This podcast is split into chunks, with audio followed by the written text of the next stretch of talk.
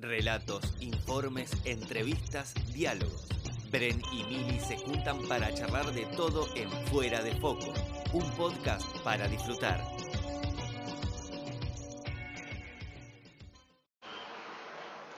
Bueno, eh, buenas tardes a todos.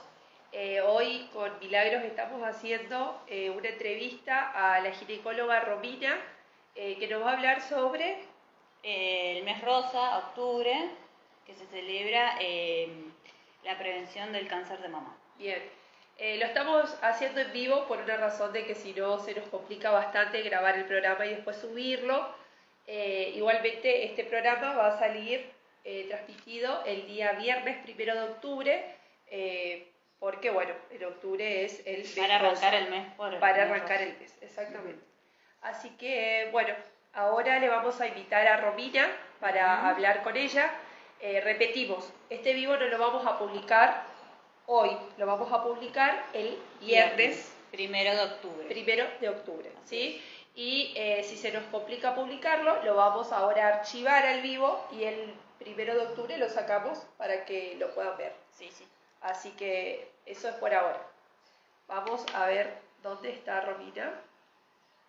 Vamos a invitar. Está Florencia. Ahora, ahí, ahí está Romina. Mira, Pontoni ahí solicitó unirse. Hola Floppy. Floppy se nos va a escuchar. Se escucha bien porque estamos estrenando auriculares. Ahora vamos a ver si se escucha bien. Floppy, ponero si se escucha bien o no.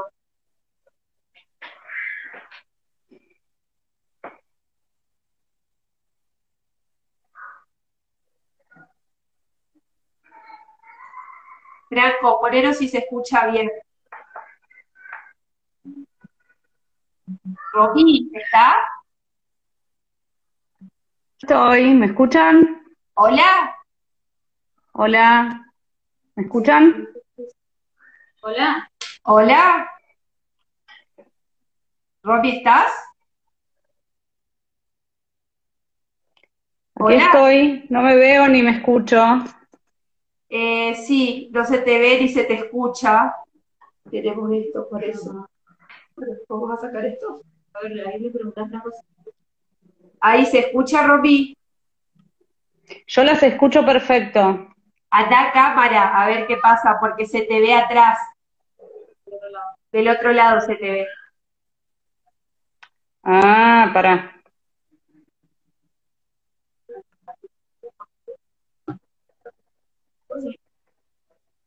Ahí sí se te Ni idea cómo cambiar eso. ¿Me escuchás? Sí. Tengo mi cámara apuntando para atrás. Ahí está. A ver, espera un ratito. Ahí, ahí se te ve. Ahí se te ve. Ahí, Robbie. No soy millennial, claramente. Hola. Qué linda no es lo mío. no. Estás hermosa. Eh, bueno, Robbie, como decíamos al principio de vivo, te invitamos a vos para hablar acerca del mes rosa que viene a ser octubre. Vos sos ginecóloga y nos vas a contar un poco de todo esto. Para empezar la entrevista, quisiéramos saber con Milagros por qué en octubre se dice que se celebra el mes rosa. Eh, se eligió el mes eh, sinceramente no sé si hay algo en particular por lo cual se haya elegido, pero fue una de las, de las primeras campañas que se hizo en cuanto a concientización sobre cánceres.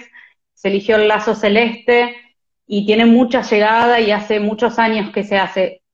sinceramente no sé si hay algo específicamente que sucedió a partir de eso, se, se decidió que sea octubre, pero sí fue una de las primeras campañas con más llegada, y hay mucha movida en cuanto a pintar de rosa edificios conocidos a nivel mundial.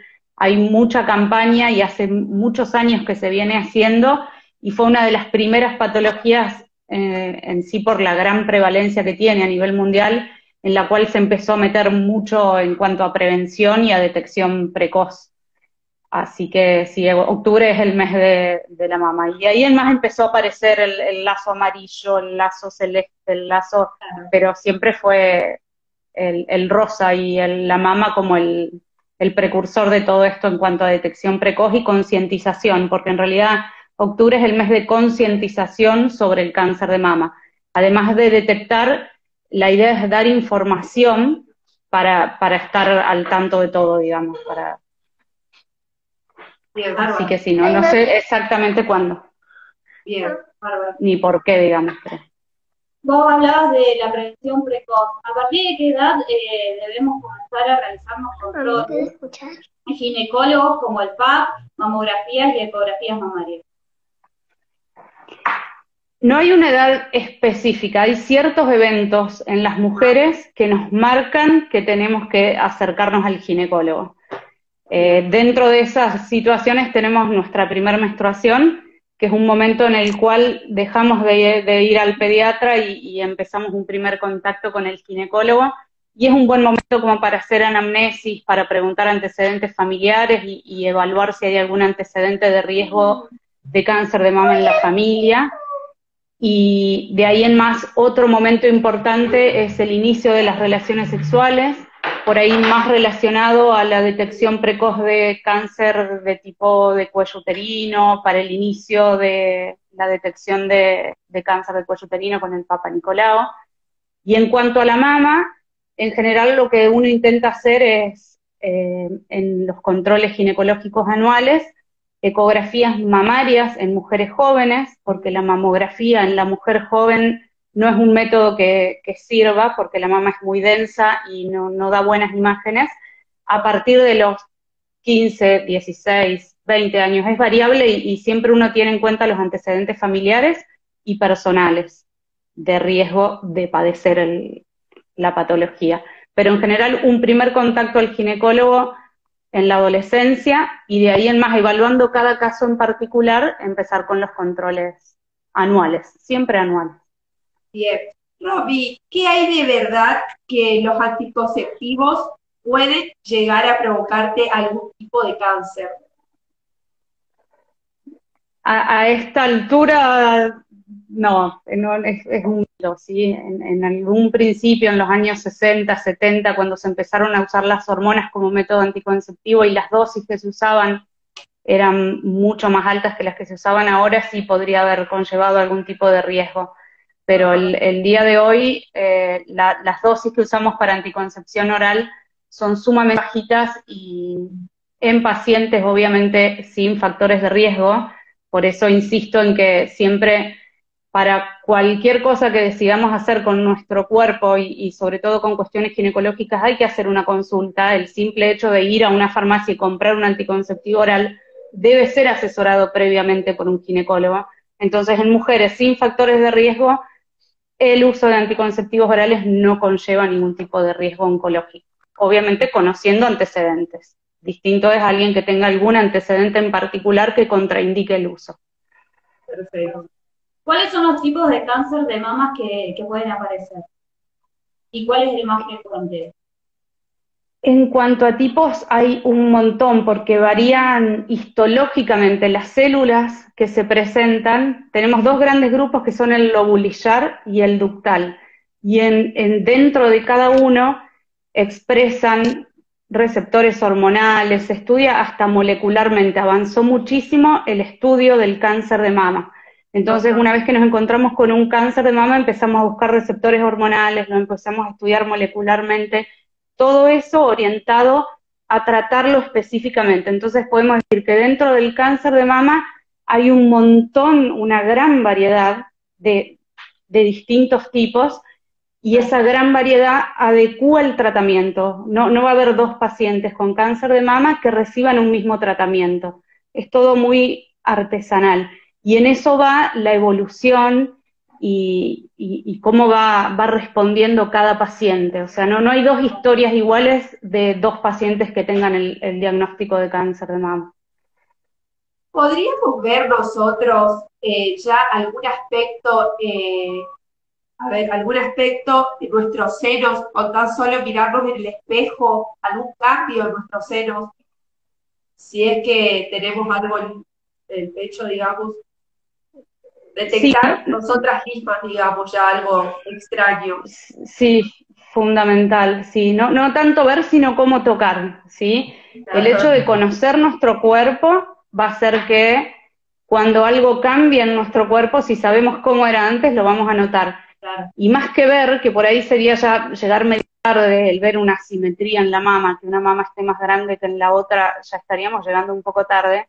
Y lo que vas a notar antes de ver es un cambio en la textura de la mama, vas a notar un bultito, vas a notar algo que te llame la atención y es mucho más al tacto que a la vista. Por eso siempre insistimos mucho con el autoexamen mamario, ¿sí? que es algo que todas las mujeres deberíamos hacer a diario, aprender a hacerlo y que está en nosotras, digamos, es algo que no, requiere ni siquiera trasladarte a un consultorio, ¿sí? Es que es sumamente importante.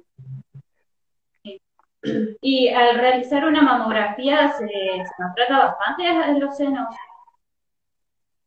No, la mamografía eso también es, es, un mito, ¿sí? La mamografía es un estudio que se empieza a hacer, si no hay factores de riesgo, una mamografía de base a los 35 años y después se repite a partir de los 40 de manera anual.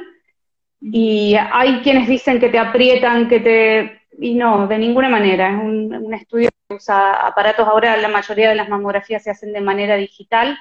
Se presiona la mama y se toman placas en diferentes incidencias, ¿sí? Incluso mujeres que tienen prótesis mamarias pueden hacerse la mamografía, se la deben hacer y eso no conlleva ni más dolor, ni, ni es un estudio que en sí sea doloroso, es un estudio totalmente inocuo la mama y, para, para, la mujer en sí. Lo único, no tenés que estar embarazada porque irradia, son, son rayos X, ¿sí?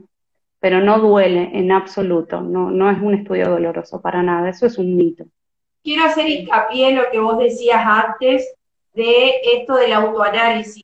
Muchos pueden escuchar y decir, bueno, me toco, pero ¿cómo se hace? Más o menos describirlo, por más que no lo podemos mostrar, digamos, saber más o menos para autoexamen mamario. Sí no, vamos a hacer el vivo del autoexamen. No no. Autoexamen mamario. Fuera de la del periodo en el que estamos menstruando porque las mamas cuando menstruamos se suelen poner un poquito más duritas y a veces duelen y, y molestan. O sea lejos del periodo menstrual la mano de la mama que vamos a examinar va detrás de la cabeza si lo hacemos acostadas y la mano que examina es la contraria a la mama que vamos a revisar. Usamos los pulpejos de los dedos, ¿sí? Esta parte gordita de los dedos, y vamos recorriendo siguiendo un sentido, no es que toco aleatoriamente. O voy en sentido de las agujas del reloj, o voy contrario al sentido de las agujas del reloj, de afuera hacia adentro, bordeando la mama hasta llegar al pezón. Voy como caminando sobre la glándula ¿eh? para notar cualquier tipo de, nodularidad que me llame la atención.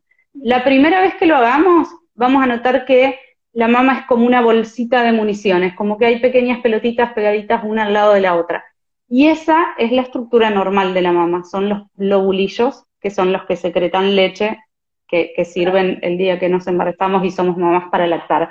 La mama es una glándula, ¿sí? Si hay algún cambio en, la mama, vamos a notar una pelotita distinta, que se mueve o que no se mueve, que es del tamaño de una arveja, de una lenteja, de una cereza o de, dependiendo del tamaño que tenga, pero vamos a notar que es algo que resalta alrededor de todo eso que estamos acostumbradas a tocar, que, que tiene esa consistencia que ya conocemos, ¿sí?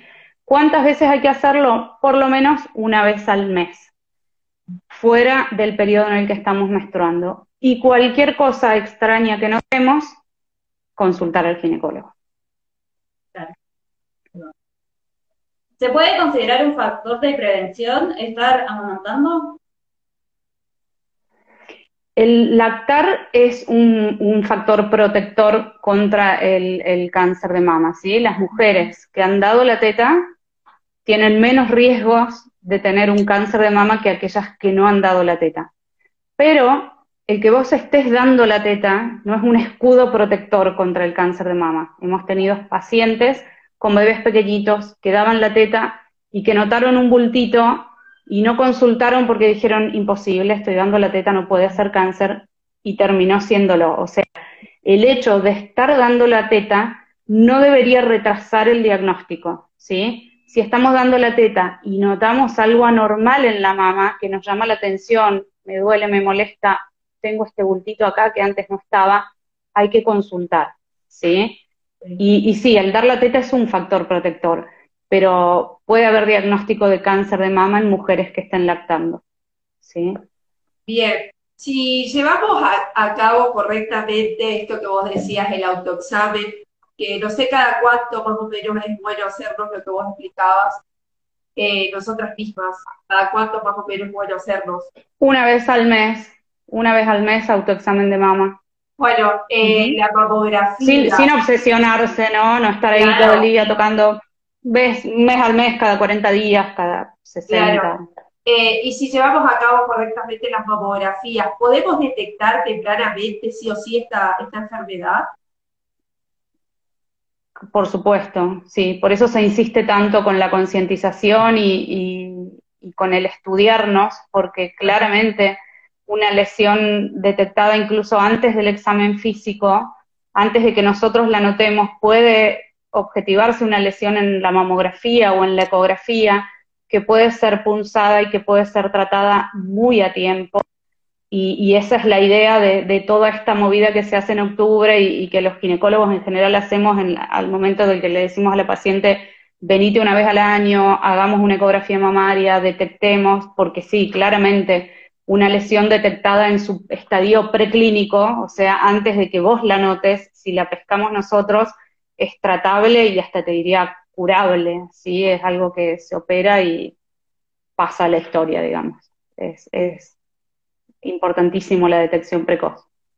Romy, mm. vos desde tu lugar de ginecóloga, eh, ¿considerás que es 100% hereditaria eh, el cáncer de mama o hay alguna excepción?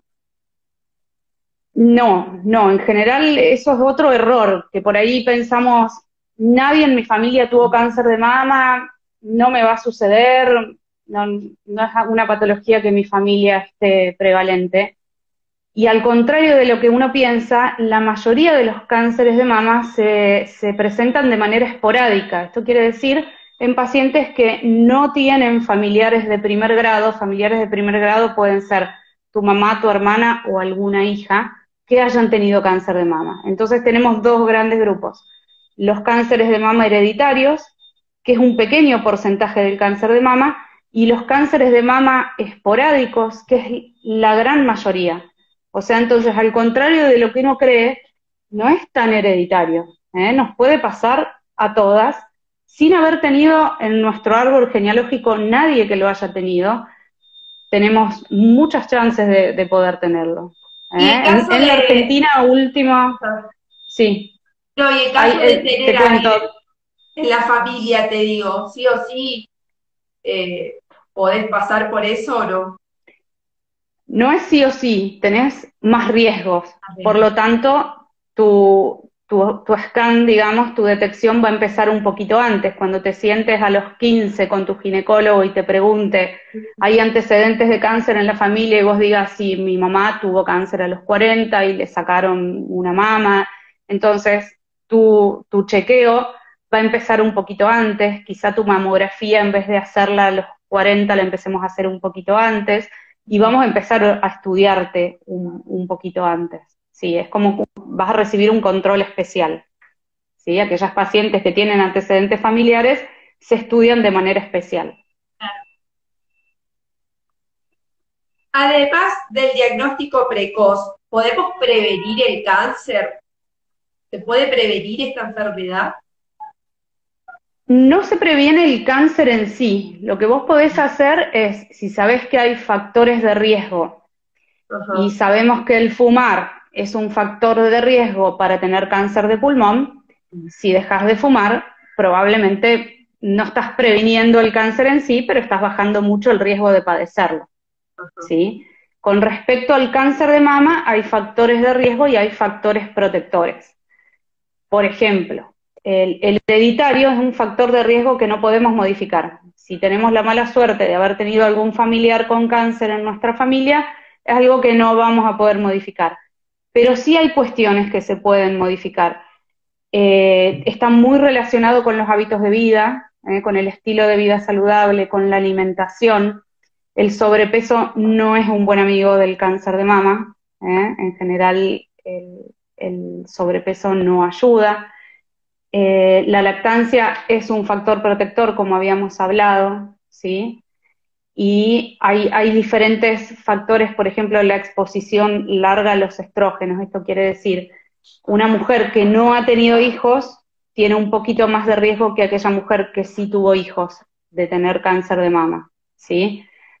No es decir, el tener un hijo te protege, pero bueno, son, son cosas como para poner en la balanza o a la hora de decir cuánto riesgo tengo de, bueno, no tuve hijos, no di la teta por ende, tengo riesgo y sí, hay, un riesgo. Entonces, más que prevenir es hacerme los chequeos, no, dejarlo pasar. Como aquella persona que fuma 10 cigarrillos por día y sabe que mínimo tiene que ir al neumonólogo o hacerse una placa de tórax porque tiene altas chances de algún día llegar a tener un cáncer de pulmón.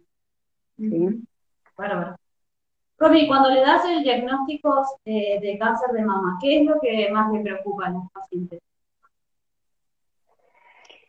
Y, la palabra cáncer es, devastadora, ¿sí?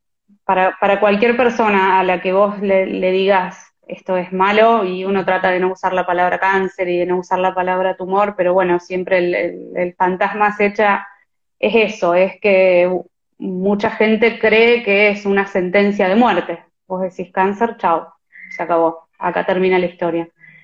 Y, no es así para nada, y mucho menos en el cáncer de mama, que es un cáncer que por su alta incidencia es muy estudiado, muy investigado, todos los días salen cosas nuevas, y realmente hoy por hoy el cáncer de mama pasa a ser casi, te diría, como una enfermedad crónica, es algo que te va a acompañar el resto de tu vida, pero que probablemente no te mate. Tratado y controlado, tu vida va a seguir siendo la misma y, tu sobrevida va a seguir siendo la misma, pero bueno, vas a tener que convivir con esto, vas a tener que operarte, vas a tener que hacer un tratamiento, pero la vida continúa, pero seguro, o sea, e, eso, ese es el mensaje que por ahí uno, uno tiene que dar, porque se ve mucho y, se ve mucho en mujeres grandes, eh, mucha negación, el ver, hay algo que me está creciendo en la mama, y por miedo a que te digan esto no es bueno, las mujeres no consultan. Y muchas veces nos encontramos en consultorio con tumores muy grandes de mujeres que los vieron crecer y por miedo a, que te digan esto no es bueno, hay que operarse, llegamos en estadios tardíos, ¿sí? Entonces el mensaje también es este, o sea, es una enfermedad mala que va a requerir cirugía, que va a requerir quimioterapia, pero que es sumamente tratable y, que la sobrevida es muy buena y es larga, o sea, hay, hay tratamientos muy buenos y con muy buena respuesta. O sea que a la hora de sentarnos con el diagnóstico no son todas pálidas. Tratado y controlado se puede tener una, una sobrevida muy buena con cáncer de mama. A la hora que vos decís, eh, te sentás a, a, dar el diagnóstico, ¿no? Qué rol juega eh, el acompañamiento de ese paciente, ya sea la pareja, si tiene pareja, la familia, los amigos, es lo que más aconseja, ¿no? Es más psicológico esto, pero capaz vos me podés decir un poco. Sí, en, general es fundamental. Eh, siempre el, tratamiento es, dentro de, la clínica tratamos de hacer un abordaje multidisciplinario, así como conoces a la mastóloga, que es quien te va a operar, vas a conocer al oncólogo, que es el que va a hacer el tratamiento quimioterápico, radioterápico y todo lo que viene después de la cirugía. Hay una psicóloga. Y siempre en, todas estas consultas, que a veces vemos que la paciente viene acompañada o no, que a veces vemos que el acompañante a veces suma y a veces no, entonces uno va, va evaluando cómo, cómo viene la cosa y hay, hay veces que, hay acompañantes que, no ayudan y vamos buscando otros recursos, pero obviamente un, entorno que, comprenda y que acompañe es fundamental. Si el entorno no es positivo, uno trata de buscar por otro lado. Hay, hay muchos grupos de mujeres que han tenido el diagnóstico, que se juntan y, hay cosas muy positivas que surgen ahí. Acá en Santa Fe hay un grupo de mujeres que reman, todas operadas de cáncer de mama, y que en octubre hacen un montón de actividades. Bueno, las hacen todo el año, pero bueno, son, son muy activas, ellas son muy pro. Y, y, también por ahí, si vemos que hay un entorno familiar no, no, no, del todo positivo, que uno no lo puede modificar, tratamos de, guiarlas por ahí para, para, otro lado, para algún grupo de... ¿Tienen algún Instagram ¿Alguna red social para, para Sí, sí, sí, sí. No la tengo presente ahora en este momento, pero después yo te lo paso y lo compartimos porque dale, bueno, hacen un montón de actividades y, le meten mucha actividad física, también hacen, bueno, reman, son remadoras. Y, y está muy bueno lo que hacen, es muy positivo. Bárbaro. Vos desde tu vista, eh, desde tu profesión, vos te sentás y vos sos la que das el diagnóstico, ¿no? ¿Qué es lo que vos le recomendás en principio al paciente? ¿Qué, es lo que te sale, digamos? Porque no ha de ser bonito dar ese diagnóstico, digamos. No, es, es difícil, sí, la verdad no, no, no es, no es de, lo, de lo más lindo que tenemos en la profesión, pero en general uno trata de ser optimista, ¿sí? De, de, ver el vaso medio lleno. Bueno, tenemos esto, tenemos que bailar con una fea, pero tenemos para hacer esto. Tenemos que ocuparnos, eh, y damos las opciones terapéuticas y, siempre tratar de ser positivos, ¿sí? En general uno, uno trata de, verle el, lado, no bueno te diría, porque bueno sería que no esté, pero cuando están las opciones, el tratamiento, y siempre tratar de dar un, mensaje optimista, ¿sí? porque realmente no, no, no, es vender espejitos de colores, realmente hay, hay tratamiento, se sale y, y, se, la sobrevida prácticamente no se modifica. Es un diagnóstico duro, es una palabra fea, pero en general las pacientes suelen andar súper bien. Fundamental el, el diagnóstico precoz, la detección temprana. ¿Sí? Eso, eso es lo que cambia la historia de esta enfermedad, el llegar a tiempo, ¿eh? No es lo mismo que toques un bultito del tamaño de una arveja a que las cosas sean un poquito más grandes, porque ahí sí ya el pronóstico va variando. Entonces, el mensaje es eh, pescar las cosas a tiempo, ¿sí? La, detección precoz, y eso es lo, fundamental y lo, lo, que va a cambiar la película, digamos, ¿sí? ¿Por qué, eh, qué mensaje darías también eh, el tema de visibilizar este tema, de por qué es importante tanto para las, personas que padecen de esta enfermedad y para las, que no, ¿no? Porque hay que visibilizar eh, la importancia de, del cáncer de mama. De la Yo creo que lo importante es, saber que todas estamos expuestas que no hay una edad, que por ahí muchas mujeres piensan, no, le puede pasar a mi abuela, le puede pasar, yo soy joven, esto a mí no me va a pasar, o la mamá que da la teta y te dice, no, esto es imposible, no, yo no. Cada vez hay más diagnósticos de cáncer de mama en mujeres jóvenes, ¿sí? Y en mujeres sin antecedentes familiares. Entonces, lo importante es pensarlo pensar que es un, un, diagnóstico que puede estar dentro de todos los diagnósticos cuando una mujer toca un bultito en su mamá y, no dejar de consultar, ¿sí? Porque por ahí uno dice, no, tengo 25 años, me toqué algo, pero no, es imposible porque tengo 25 años, no puede ser. Y por ahí te terminas encontrando con, con cosas no, no frecuentes, pero que están. Entonces el visibilizar y el saber qué puede pasar hace que vos consultes y que consultes a tiempo.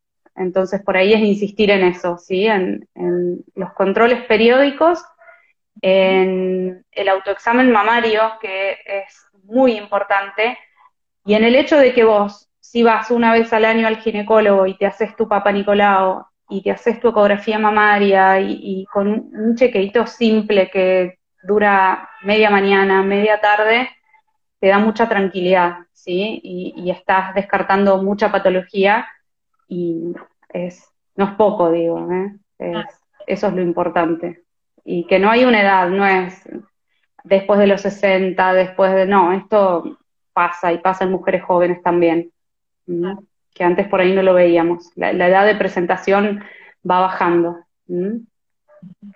Bueno, Romy, la verdad que un placer escucharte hablar sobre este tema. Te queremos agradecer muchas gracias nos diste la, la, entrevista. Bueno, no, no, no es lo mío esto. Ahí de fondo estamos escuchando mamá, los, mamá. Los niños se portaron horrible, pero... No, está muy bien, están a puro, a puro la maceta. Nosotras somos compañeras de yoga con Romy. Y ahí estaban, ahí estaba la hija de árbol y poniendo hermosas. Lo puse a meditar, pero no, no anduvo la meditación. No, anduvo la meditación. Después, después hablamos bien con las chicas para que los, nos enseñen a, a meditar los niños. Niños grandes, Hoy todos necesitamos un poco de meditación. Esta, esta enfermedad del cáncer de mama, Romy, puede ser también un poco de, de, viste, cuando dice que cuando nosotros lo hablamos, habla el cuerpo por nosotras. Eh, puede pasar sí. eso, eh, que sea psicológico, algo que nos tenga mal y que se convierta en un tumor. Hay, hay toda una rama de la medicina y la bioneuroemoción que habla de eso y, y sí, ahí hay mucho, es, es, es, bastante nuevo todo esto, pero sí. Y hay quienes dicen que depende qué mama es la que se afecta, es qué es lo que estamos tratando de expresar. Eh, hay mucha gente que no cree en esto, pero yo, yo personalmente creo que es así. Sí, sí. Que viene, que viene que de algo no... psicológico, digamos. Tu cuerpo habla, sí, claro, sí. Así que es vida sana, ejercicio y, y, nada, y hablar lo que hay que hablar y, y tratar de tener cuerpo, mente y alma, ya lo dirán las chicas, Claro. Todo, tratar de tener alineados los chakras. Eh, veo en famosas por ahí que, que, que, se extraen la mama para prevenir el cáncer. ¿Eso es un buen método? Hay un grupo de pacientes que expresan un gen que conlleva más riesgo de cáncer de mama y de cáncer de ovarios.